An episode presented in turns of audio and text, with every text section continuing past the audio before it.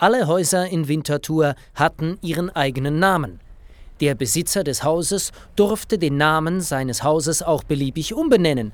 Meine Nachbarin zum Beispiel hatte ihr Haus Haus zur Hoffnung genannt und es schließlich in Haus zur Zeder umgetauft, weil sie von jedem Passanten gefragt wurde, wann ist es denn soweit? Erst unter Napoleon wurden die Häuser durchnummeriert, um den Franzosen die Orientierung zu erleichtern.